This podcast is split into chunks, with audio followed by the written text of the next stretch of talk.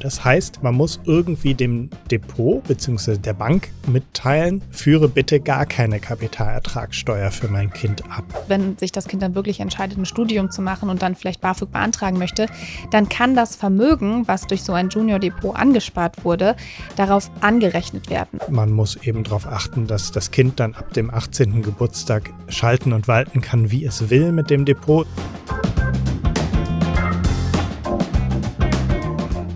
Herzlich willkommen zu einer neuen Folge Finanzfluss exklusiv. Eltern oder Großeltern möchten ihre Kinder oder Enkelkinder ja gern finanziell unterstützen und für sie Geld sparen.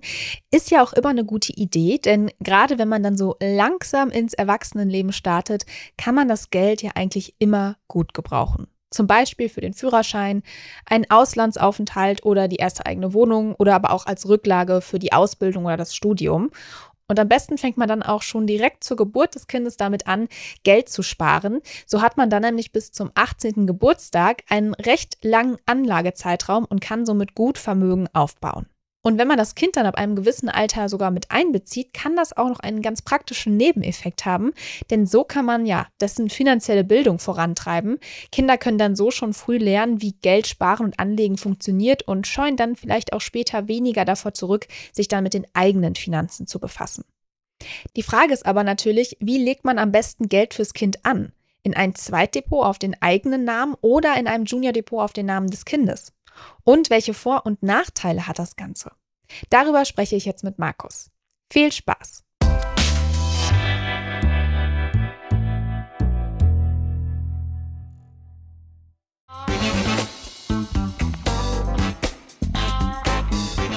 Hallo Markus. Hallo Jule. Geld sparen für die eigenen Kinder oder jetzt als Großeltern für die Enkelkinder. Wieso lohnt es sich denn deiner Meinung nach, überhaupt Geld ja, für die Kinder anzulegen? Ja, die Gründe sind natürlich sehr vielfältig. Ähm, das reicht von, ähm, ach, ich lege einfach mal ein kleines Polster fürs Kind zurück, damit es mhm. später mal was hat, zu, ähm, man könnte vielleicht äh, dem Kind ein gewisses Startkapital für die Altersvorsorge geben. Das kann man ja auch ein bisschen edukativ nutzen, dass man dem Kind äh, früh beibringt, wie es mit Vermögen und, äh, und so bestellt ist und der oh, Börse. Ja, immer gute Idee. Genau, oder, oder wie man generell spart, äh, wenn man mhm. sich nicht dafür entscheidet, es in ein Depot zu legen. Oder ein ganz konkreter Fall, man könnte zum Beispiel damit einen Betrag ansparen, um dann dem Kind ein Studium zu finanzieren. Ja, und das mit dem Studium finanzieren habe ich mal ähm, beispielhaft durchgerechnet. Natürlich ist es relativ individuell, was man dem Kind geben möchte und geben kann. Aber ich habe mal als Anhaltspunkt die sogenannte Düsseldorfer Tabelle mhm. genommen. Das ist eine Tabelle, die so ähm, Unterhaltsansprüche ähm, einigermaßen normiert. 2023 ist da ein angemessener Wert für ein studierendes Kind äh, 930 Euro pro Monat. 2024 wird das sicher noch steigen. Mhm. Und wenn man jetzt äh, fünf Jahre Studium annimmt, dann kommt man auf eine Summe von 55.800 Euro, die man insgesamt dann an das Kind anzahlen müsste. Diese Summe kann man natürlich dann ansparen mit einem Sparplan. Und ähm, das habe ich mal mit unserem Sparrechner ausprobiert. Wenn man jetzt 18 Jahre spart, 5% mhm. Rendite annimmt, dann käme man auf ungefähr 160 Euro pro Monat, die man ab der Geburt des Kindes zurücklegen müsste, damit man dann eben diese Summe fürs Studium schon mal hat. Mhm. Also hast du schon mal gut eine Summe genannt, die man auf jeden Fall anlegen könnte, theoretisch. Wir kommen aber auch später nochmal dazu, wie man sich das eigentlich ja mal selber ausrechnen kann, wie viel Geld man eben für die Kinder anlegen möchte, was für Möglichkeiten es da gibt. Aber fangen wir erstmal ganz vorne an und klären erstmal die Frage, wie das überhaupt am besten geht, Geld für die Kinder anlegen. Grundsätzlich kann man sagen, bei einem kurzfristigen Anlagehorizont, also von weniger als zehn Jahren, da können dann eben auch Festgeld- und Tagesgeldkonten geeignet sein. Und da könnt ihr auch dann gerne mal in unseren Tagesgeld- oder Festgeldvergleich schauen, falls ihr daran Interesse habt. Aber wenn man mehr als zehn Jahre Zeit hat, also wenn man wirklich zur Geburt des Kindes anfängt und dann ja bis zum 18. Geburtstag spart, dann hat man ja einige Jahre mehr, dann können oder sind ETF-Sparpläne wegen der Renditechance die bessere Wahl. Hast du ja auch gerade schon erklärt, äh, wie viel sich da bei 5% Rendite dann auch einfach machen lässt auf die Zeit gesehen. Und außerdem ist eben auch das Rendite-Risiko-Verhältnis besser. Also das Risiko lässt sich durch ein breit gestreutes Portfolio und diesen längeren Anlagezeitraum dann nämlich auch reduzieren. Denn Schwankungen gibt es natürlich auch immer mal wieder. Und je länger man eben anlegt, umso mehr kann man das dann eben reduzieren, dass es da ein großes Risiko gibt. Das ist anders, als wenn man eben nur für wenige Jahre das Geld anlegen möchte. Und das Problem ist dann natürlich eben auch, wenn man einen kurzen Anlagezeitraum hat, dass genau dann, wenn man auf das Geld zugreifen möchte, die Börsenkurse im Keller sein können. Und ja, dann hat man ein Problem. Und umso länger der Anlagezeitraum ist, umso länger kann man dann eben diese Schwankungen auch einfach aussitzen. Ist natürlich dann auch immer gut, wenn man nicht direkt auf das Geld dann zugreifen möchte, aber dazu komme ich später auch nochmal. Ein weiterer Vorteil von einem ETF-Sparplan ist natürlich auch, man muss sich nicht tagtäglich darum kümmern und man kann den Sparplan einmal einrichten, dann einfach weiterlaufen lassen und wachsen lassen. Einfach so lange, bis man auf das Geld zugreifen möchte oder eben bis das Kind dann volljährig ist. Und die Frage ist aber natürlich, wenn man sich jetzt für einen ETF-Sparplan entscheidet, wie macht man das am besten? Die Frage ist natürlich, sollte man diesen Betrag dann im eigenen Depot ansparen oder macht es Sinn, ein Zweitdepot auf dem eigenen Namen zu eröffnen oder sollte man vielleicht sogar lieber ein Junior-Depot auf den Namen des Kindes eröffnen? Und ich würde sagen, wir klären jetzt erstmal einmal, was Junior Depot überhaupt bedeutet. Also wie funktioniert das, Markus? Ja, wir nehmen jetzt also an, wir haben uns für das Investieren entschieden und haben auch einen Anlagezeitraum, der lang genug ist und wir mhm. öffnen ein Junior Depot auf den Namen des Kindes. Das Junior Depot öffnen Eltern und die verwalten es treuhänderisch bis zum 18. Lebensjahr. Das heißt, das Depot gehört von Anfang an dem Kind und die Eltern können auch nicht einfach so mit dem Depot machen, was sie wollen. Mhm. Man kann zum Beispiel natürlich Einzahlungen vornehmen und Geld ansparen für das Kind. Wenn man jetzt aber was rausnehmen will, dann gibt es da sehr enge Grenzen. Man muss sehr genau dokumentieren, welchen Verwendungszweck dieses Geld mhm. hat und es darf natürlich nur im Sinne des Kindes verwendet werden, also irgendwie für das Kind. Diese treuhänderische Verwaltung der Eltern über das Vermögen von dem Kind endet dann, wenn das Kind 18 wird und ab dem 18. Lebensjahr kann das Kind komplett selber über das angesparte Vermögen verfügen. Und es gibt außerdem äh, Einschränkungen, wie man das Geld anlegen darf. Also man kann da jetzt nicht groß mit zocken, sondern mhm. ähm, man kann beispielsweise einen ETF-Sparplan äh, anlegen, man kann in Anleihen und Aktien investieren, man kann aber nicht in Zertifikate oder Optionsscheine nur mal beispielhaft investieren. Mhm. Ja, und da gibt es dann noch ein paar mehr Punkte, die, glaube ich, ganz gut sind zu wissen. Also zum Beispiel, dass wenn es dann später um das ganze Thema BAföG geht, also wenn sich das Kind dann wirklich entscheidet, ein Studium zu machen und dann vielleicht BAföG beantragen möchte, dann kann das Vermögen, was durch so ein Junior-Depot angespart wurde, darauf angerechnet werden. Also ein Vermögen von 15.000 Euro, was man durch dieses Junior-Depot dann nämlich eben ansparen könnte, das wird auf diesen BAföG-Antrag angerechnet. Ab 30 Jahren, also wenn man 30 Jahre ist, gilt die Grenze von 45.000 Euro. Und ja, wenn dieses Geld eben angerechnet wird, dann bedeutet das, dass der Höchstsatz geschmälert wird. Außerdem kann ein Junior Depot auch gegebenenfalls Einfluss auf die Krankenversicherung haben. Wenn das Kind nämlich mehr als 485 Euro im Monat über dieses Junior Depot an Einkommen verdient, kann es nicht mehr beitragsfrei in der Familienversicherung bleiben. Heißt, es müsste sich dann eben selbst versichern. Ja, und Einkünfte sind in dem Fall natürlich Gewinne aus dem Depot. Davon kann man noch den Sparerpauschbetrag von 1000 Euro abziehen, sodass man dann insgesamt 6820 Euro pro Jahr an Gewinnen realisieren kann. Und da ein Depot ja immer teilweise aus Gewinnen und teilweise aus investiertem Vermögen besteht, und wenn wir jetzt einfach mal überschlagsweise grob davon ausgehen, dass 40 Prozent vom Depot Gewinne sind, dann könnte man pro Jahr maximal 17.000 Euro entnehmen. Das könnte, wäre dann zum Beispiel relevant, wenn das Kind im Studium tatsächlich von diesem Vermögen lebt. Dann könnte es, wenn es Geld sparen möchte mit der Krankenversicherung, maximal 17.000 Euro, wie gesagt, entnehmen. Aber das ist sehr individuell und die Höhe der Gewinne und die Höhe der Einzahlungen ist äh, sehr, sehr unterschiedlich. Das müsste man dann selber mal ausprobieren oder durchrechnen. Genau, und das waren jetzt mal so die wichtigsten Punkte, was man grundsätzlich über so die Junior-Depots und wie sie funktionieren wissen sollte. Kommen wir mal zu den Vorteilen, die so ein Junior-Depot gegenüber einem Zweitdepot hat. Welche wären das zum Beispiel? Ja, ein Nachteil, äh, gehen wir jetzt mal zum Zweitdepot. Also ich äh, entscheide mich kein Junior-Depot im mhm. Namen des Kindes aufzusetzen, sondern ich öffne mir irgendwo anders, Scalable, Trade Republic oder so, noch so ein weiteres Depot und packe das einfach alles da rein, aber das Depot läuft auf meinen Namen. Dann bedeutet das natürlich auch, dass für Gewinne, die anfallen, für Dividenden, Vorabpauschale und so weiter, mein eigener Steuerfreibetrag, also mein Sparerpauschbetrag mhm. äh, im Wesentlichen beansprucht wird. Und das äh, bedeutet natürlich, dass ich insgesamt mehr Steuern zahlen muss ähm, wenn ich nebenbei auch noch ein anderes Depot beispielsweise habe. Beim Junior Depot ist der Vorteil, dass man nicht nur den Sparerpauschbetrag vom Kind nutzen kann, also man hat einmal diese 1000 Euro ähm, Sparerpauschbetrag, die gelten auch für das Kind, sondern das Kind hat auch noch den Grundfreibetrag von 10.908 Euro. Die hat jeder, aber die sind in der Regel, wenn man ein Einkommen hat, schon ausgeschöpft. Aber beim Kind, das hat ja wahrscheinlich kein Einkommen, jedenfalls nicht bis es 18 ist, da gibt es den vollen mhm. Grundfreibetrag plus den Sparerpauschbetrag von 1000 Euro und noch einen Sonderausgabenpauschbetrag von 36 Euro, sodass man dann insgesamt einen Steuerfreibetrag von fast 12.000 Euro oder genau gesagt 11.944 Euro pro Jahr hat. Und da muss man erstmal hinkommen, so viele Gewinne zu realisieren, bis das Kind dann überhaupt Kapitalertragssteuer zahlen muss. Das heißt, man spart auf diese Art oder das Kind spart auf diese Art enorm viele Steuern.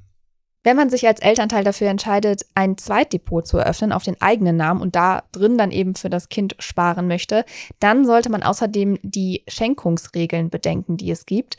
Kinder dürfen nämlich von jedem Elternteil bis zu 400.000 Euro Vermögen innerhalb von zehn Jahren steuerfrei erhalten. Eine Schenkung ist auch eigentlich jederzeit möglich. Allerdings fällt dann eben bei größeren Beträgen schon die Schenkungssteuer an.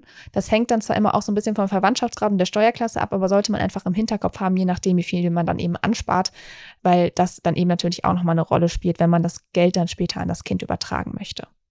Ja, und wenn man sich dafür entscheidet, unter dem eigenen Namen erstmal für das Kind zu sparen und dann anschließend das Geld an das Kind zu verschenken, kann man auch mit einem kleinen Trick noch Kapitalertragssteuer sparen. Also wir nehmen an, ich spare ETFs an, dann würde ich sie anschließend verkaufen. Beim Verkaufen müsste ich dann Kapitalertragssteuer zahlen und dann übertrage ich dieses Geld minus die Kapitalertragssteuer an das Kind. Dann könnte ich diese Kapitalertragssteuer mir sparen, indem ich einfach die Wertpapiere an das Kind übertrage, statt den Bargeldbetrag. Dann fällt nämlich keine Steuer an.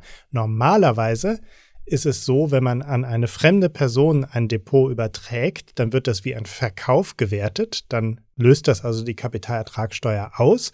Wenn man aber vorher dem Broker Bescheid sagt, über welchen Weg auch immer, dass es eine Schenkung ist, also man meldet an, dass es eine Schenkung, behandelt es nicht wie ein Verkauf, dann fällt eben diese Kapitalertragssteuer nicht an, dann hat das Kind die Wertpapiere in seinem Depot anschließend und dann muss das Kind überlegen, was es damit macht, aber unter Umständen hat das Kind ja noch gar kein Einkommen, hat noch den vollen Sparerpauschbetrag und so weiter und würde dann eben deutlich weniger Steuern zahlen, als wenn ich die Wertpapiere selbst hätte und selber verkaufen würde.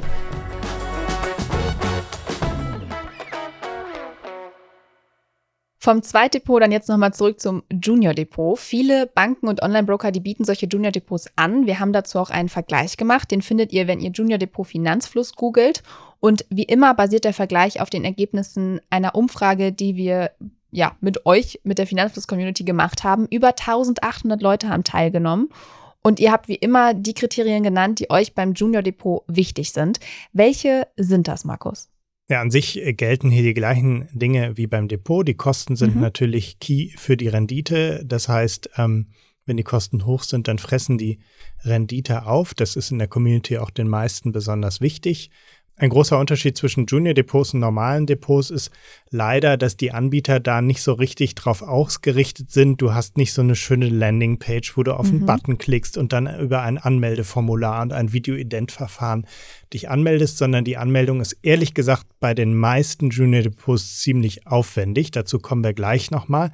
Aber ansonsten sollte man die gleichen Kriterien vergleichen, wie beispielsweise die monatliche Mindestsparrate, mhm. die Kosten, äh, ob die Depotführung etwas kostet, ob die Ausführung der Sparpläne etwas kostet und so weiter. Ja, bleiben wir mal direkt bei den Kosten. Also die meisten Junior-Depots, die fordern ja keine Depotführungsgebühren, aber bei einigen zahlt man dann eben für jede Transaktion. Welche besonderen Unterschiede gibt es dann dabei? Worauf sollte man da achten? Ja, an, an sich ähm, hat man hier die gleichen Broker wie bei den Erwachsenen-Depots und die erheben auch die gleichen Kosten, mehr oder weniger. Es gibt aber einfach weniger Auswahl. Also wir mhm. haben zum Beispiel Trade Republic und Scalable Capital nicht, die ja besonders günstig sind. Und so gibt es eben manche Broker, die einen kleinen prozentualen Betrag vom Ordervolumen oder einen Fixpreis pro Sparplanausführung verlangen. Der Fixpreis ist natürlich besonders vorteilhaft, wenn man eine hohe Sparrate hat und die prozentualen Kosten sind eher vorteilhaft, wenn man eine geringe Sparrate hat. Da muss man dann eben für sich vergleichen, ähm, je nachdem, welche Sparrate man hat, welche Kosten da anfallen und was man tragen möchte. Und es gibt natürlich auch einen Unterschied, wenn man eine Einmalanlage tätigt. Meistens ist eine einzelne Order teurer als ein Sparplan. Deswegen mein Tipp, wenn ihr jetzt einfach einen größeren Batzen habt, den ihr an das Kind übertragen wollt und äh, im Junior Depot investieren wollt, dann äh, führt das einfach mit einem Sparplan aus. Den kann man ja nach einer Ausführung wieder stornieren, dann hat man Kosten gespart. Guter Tipp auf jeden Fall. Wir haben ja insgesamt zehn Anbieter miteinander verglichen. Wer ist denn unser Testsieger? Ja, bevor wir zum Testsieger kommen, ähm, ich finde, das Rennen unter den ersten Plätzen ist relativ eng. Mhm. Die ING ist Testsieger, die bieten kostenlose Sparpläne, eine sehr geringe Mindestsparrate an und die Ordergebühr, wenn man sich für eine Einmalanlage entscheidet, ist verhältnismäßig günstig. Mhm. Dann kommt aber der Wehmutstropfen. Wenn man das Junior Depot eröffnen will, muss man ein PDF runterladen, ausdrucken, in einen Briefumschlag stecken, zur Post schicken und so weiter. Das, das ist, gefällt äh, dir gar nicht. Das sowas. gefällt mir überhaupt nicht, aber da kommt man beim Junior Depot leider mhm. nicht drum herum und äh, vielleicht ist es dann die gesparten Steuern eben auch wert, wenn man dann einmal ein bisschen Anstalten machen muss. Platz zwei und drei sind zwei Anbieter, die tatsächlich da ein bisschen einfacher unterwegs sind. Finvesto und die Consorsbank, die haben keine kostenlosen Sparpläne. Das heißt, hier zahlt man. Dafür mhm. gibt es eine einfache Online-Anmeldung. Man kann sich da einfach durch ein Formular klicken. Und dann ähm, finde ich es auch noch hervorzuheben auf Platz 4 Flatex, die neben der ING auch der nächste Anbieter sind, die kostenlose Sparpläne anbieten aber da wird noch nicht mal auf der Website ein Formular, das man ausdrucken kann, angeboten, sondern man muss die per E-Mail kontaktieren. Die E-Mail-Adresse haben wir in den ja, haben wir in den Vergleich geschrieben mhm. und dann äh, werden die einem sagen, was zu tun ist, um das Depot zu eröffnen. Also es ist echt richtig oldschool, aber der Aufwand kann sich lohnen. Mhm. Ja, nehmen wir mal an, man hat sich jetzt für einen Anbieter entschieden, also man möchte ein Junior Depot eröffnen fürs Kind du hast gerade schon gesagt, das ist bei vielen Anbietern jetzt nicht mal eben in fünf Minuten gemacht. Gibt es denn sonst noch was, was man dabei bedenken sollte? Genau, neben dem äh, Briefporto und dass man mal wieder kramen muss, wo eigentlich die Briefumschläge sind und ob man überhaupt noch einen Drucker hat, muss man einige Unterlagen noch mitschicken, unter anderem eine beglaubigte Kopie der Geburtsurkunde, also eventuell beglaubigt, vielleicht auch nicht. Äh, man muss sich selber natürlich legitimieren mit einem äh, Personalausweis. Das Kind braucht eine Steuer-ID wegen der Kapitalertragssteuer mhm. und so weiter. Das heißt, da muss man so ein bisschen gucken, welche Unterlagen jetzt im Einzelnen erforderlich sind, aber in der Regel sind da deutlich mehr Unterlagen erforderlich, als wenn man einfach nur für sich selber ein Depot eröffnet. Mhm. Und es ist ja auch so, gerade wenn ich jetzt irgendwie die Oma vom Kind bin und dann äh, das Depot eröffnen möchte, dann ist es ja auch nicht immer unbedingt so einfach. Ich brauche dann auch mal die Einverständnis der Eltern. Gut, das sollte in der Regel jetzt hoffentlich kein Problem sein. Aber es können auch nicht immer Großeltern oder weiß ich nicht, Patentante, Patenonkel einfach so ein Junior-Depot für das Kind eröffnen. Da kann es dann eine Möglichkeit sein, dass die Eltern dann ein solches Depot eröffnen und dann die Großeltern oder die Tanten, Onkel, wer auch immer äh, dem Kind was Gutes tun möchte, ähm, dass die dann eine Vollmacht bekommen oder eben einen Dauerauftrag einrichten und dann so für das Kind sparen können.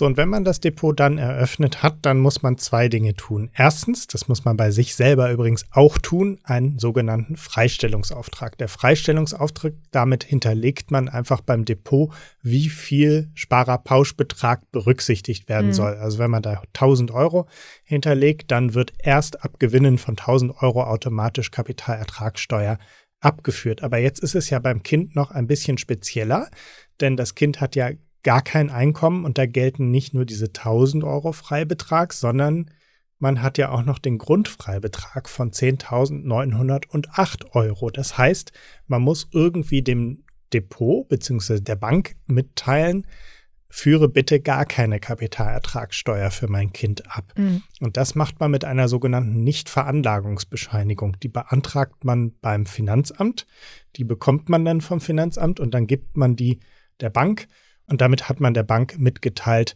dass automatisch keine Kapitalertragssteuer abgeführt werden soll. Und dann kann man entspannt sparen und passiv einen Sparplan ausführen. Wunderbare Überleitung, denn natürlich fragen sich bestimmt auch viele, worauf sollte ich achten, wenn ich dann eben Geld für mein Kind anlegen möchte. Also du hast schon gesagt, es gibt ja Einschränkungen bei Junior Depots generell, also diese ganzen, ja, risikobehafteten äh, Geschäfte oder weiß ich nicht, irgendwelche Spekulationen, das ist sowieso nicht drin. Aber gibt es sonst noch was, ja, muss ich anders anlegen für mein Kind als für mich selbst? Nö, eigentlich gilt da genau das Gleiche, was für mich selbst auch gilt. Ich kenne viele Leute, die für ihr Kind ein bisschen risikoärmer anlegen als für sich selbst, weil sie sagen, ach, ich selbst, ich traue mir zu, dass ich da hier und da mal so ein bisschen dran rumschraube, aber fürs Kind will ich einfach deutlich passiver mhm. anlegen, da will ich mich auch nicht so viel drum kümmern. Aber ja, ich wüsste nicht, warum es da andere Spielregeln geben sollte. Man hat eine ein Anlagehorizont von etwa 18 Jahren, wenn man mit der Geburt anfängt, vielleicht ein bisschen weniger. Das muss man natürlich berücksichtigen. Wenn man jetzt erst relativ spät anfängt, sollte man vielleicht ein bisschen risikoärmer anlegen und vielleicht auch in äh, risikoarme Staatsanleihen investieren oder die Asset Allocation so wählen, mhm. dass es zur Laufzeit passt. Ja, und bei der ETF-Auswahl gilt auch genau das Gleiche wie für mich selbst. Ein Sparplan mit günstigen, breit diversifizierten ETFs wäre hier die richtige Wahl.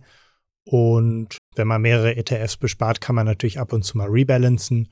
Und man muss eben darauf achten, dass das Kind dann ab dem 18. Geburtstag schalten und walten kann, wie es will mit dem Depot. Es muss sich vorher einmal legitimieren, aber dann ist es Depot seins. Genau, und am besten informiert man sich da auch zeitnah vor dem 18. Geburtstag oder wann immer das Kind dann noch das Depot bekommen soll, bei dem Anbieter, was man dafür eigentlich machen muss, also was dafür notwendig ist, weil oft muss da dann eben auch nochmal was eingereicht werden. Kommen wir zu der Frage, zu der wir eigentlich schon am Anfang gekommen sind. Da hattest du ja dieses Beispiel gebracht, wie viel man sparen müsste, um ja das eigene Kind im Studium zu unterstützen. 160 Euro pro Monat war da die Summe. Wie legt man denn die Sparrate am besten fest für dieses Junior Depot? Ich würde sagen, da ist jeder Betrag richtig. Also ich hatte vorhin mal so grob überschlagen diese 160 Euro. Man könnte aber auch sicherlich auch mit weniger auskommen, um ein Kind mhm. im Studium zu unterstützen, weil man ja auch sagen kann, naja, also wenn das Kind jetzt auszieht, dann habe ich selber weniger Ausgaben, dann kann ich aus meinem Einkommen noch ein bisschen was dazu schießen oder was auch immer. Man kann zum Beispiel auch sagen, ich ähm, investiere einfach immer alle Steuerrückzahlungen, die ich bekomme oder wenn hier und da mal so einmalige Beträge kommen, dann schiebe ich die einfach rüber ins Junior Depot. Also man muss ja gar nicht zwingend per Sparplan einen regelmäßigen Betrag investieren und es hängt natürlich auch sehr von den persönlichen äh, Möglichkeiten ab. Es gibt ja so ein Modell, dass viele sagen, ich nehme einfach das Kindergeld und mhm. investiere das Kindergeld in ein Junior Depot, aber auch das muss man sich natürlich erstmal leisten können. Genau, das auf jeden Fall. Kommen wir noch zu einem Punkt, der ein Nachteil sein kann bei ETF-Sparplänen. Hatte ich auch am Anfang schon mal genannt. Denn es kann natürlich sein, wenn man ein ganz bestimmtes Datum hat, an dem man das Geld dem Kind zur Verfügung stellen möchte, dass dann möglicherweise es gerade Kursschwankungen gibt und die Kurse dann eben gerade im Keller sind. Das heißt, man sollte ja mit etwas Voraussicht und Planung am besten diese Übergabe, sag ich jetzt mal, planen und organisieren. Dafür kann es dann eben sinnvoll sein, die Endsparphase vernünftig zu planen, damit das Geld dann auch eben dann zur Verfügung stellt, wenn das vom Kind gebraucht wird, beziehungsweise wenn man es dem Kind übergeben möchte. Am einfachsten ist es natürlich, wenn man kein bestimmtes Stichdatum hat, sondern das Depot einfach übergeben kann und es dann auch erstmal weiterlaufen könnte, theoretisch auch, wenn die Kurse gerade im Keller sind. Aber nehmen wir mal an, man hat eben dieses eine fixe Datum und möchte da das Geld dem Kind in die Hand drücken, sage ich mal. Wie geht man dann am besten an diese Endsparphase dran? Ja, Entspannen ist leider immer nicht so ganz trivial, weil man da um ein gewisses Market-Timing nicht drum herum kommt. Mhm. Ähm, am besten fängt man mal so ein paar Jahre, vielleicht fünf Jahre vor dem geplanten Laufzeitende an, sich über eine Exit-Strategie Gedanken zu machen. Im Zweifel ist es besser, wenn man sich sogar noch früher Gedanken darüber macht. Und dann könnte man sagen, okay, jetzt stehen die Kurse gerade relativ gut, deswegen verkaufe ich jetzt mal einen Teil vom Depot, vielleicht auch schon alles und schichte das um in Geldmarkt-ETFs, Tagesgeld, Festgeld, mhm. was auch immer und sehe dann eben zu, dass beispielsweise ein Festgeldkonto dann zum richtigen Zeitpunkt ähm, frei wird. Aber ja, da gibt es leider kein richtiges Rezept, wie man das äh, machen kann. Man kann natürlich äh, mit dem Kind sich gemeinsam eine Entnahmestrategie überlegen, dass man sagt, guck mal, du hast genug Vermögen, dass du jedes Jahr einen bestimmten Prozentsatz für dein Studium rausziehen kannst, aber da braucht man dann schon auch recht viel Vermögen für.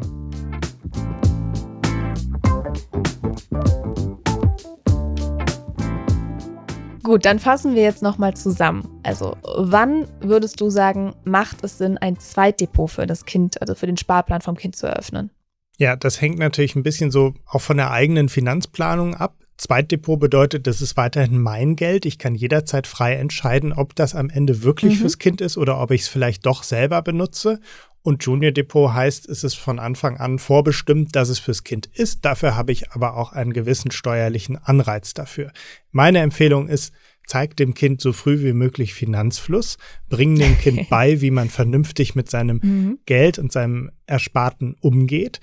Und dann brauchst du dir auch gar keine Sorge zu machen, dass das Kind mit 18 frei über dieses Depot verfügen kann, damit machen kann, was es will, denn dann wird das schon damit vernünftig umgehen und dann hat das ja auch einen äh, wertvollen edukativen Aspekt, egal wie viel im Junior Depot am Ende drin ist. Also es muss ja nicht zwingend wirklich ein Studium bezahlen können, sondern es können ja auch kleinere Ersparnisse sein, über die man sich dann als Kind auch freut.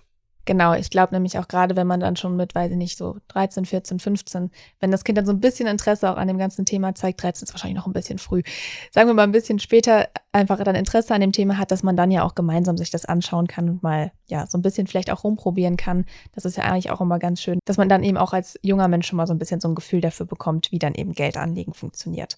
Und wer von euch jetzt ein Interesse an so einem Junior Depot hat fürs eigene Kind oder fürs Enkelkind, was auch immer, dann googelt eben gerne mal unseren Vergleich Junior Depot Finanzfluss. Und natürlich aktualisieren wir den Vergleich auch immer. Falls ihr auch noch irgendwelche Junior Depot Angebote findet, die noch nicht darin vorkommen, dann schickt sie uns gerne, dann schauen wir uns die mal an. Ansonsten haben wir natürlich das alles auch nochmal aufgeschrieben in einem Ratgeber, den findet ihr auch in den Show Notes. Und ich würde sagen, vielen Dank für die ganzen Infos, Markus. Ja, danke dir, Jule.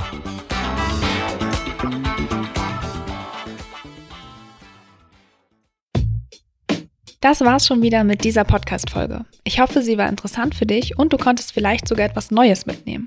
Wir freuen uns sehr, wenn du die Folge mit deinen Freundinnen, Kollegen und Bekannten teilst.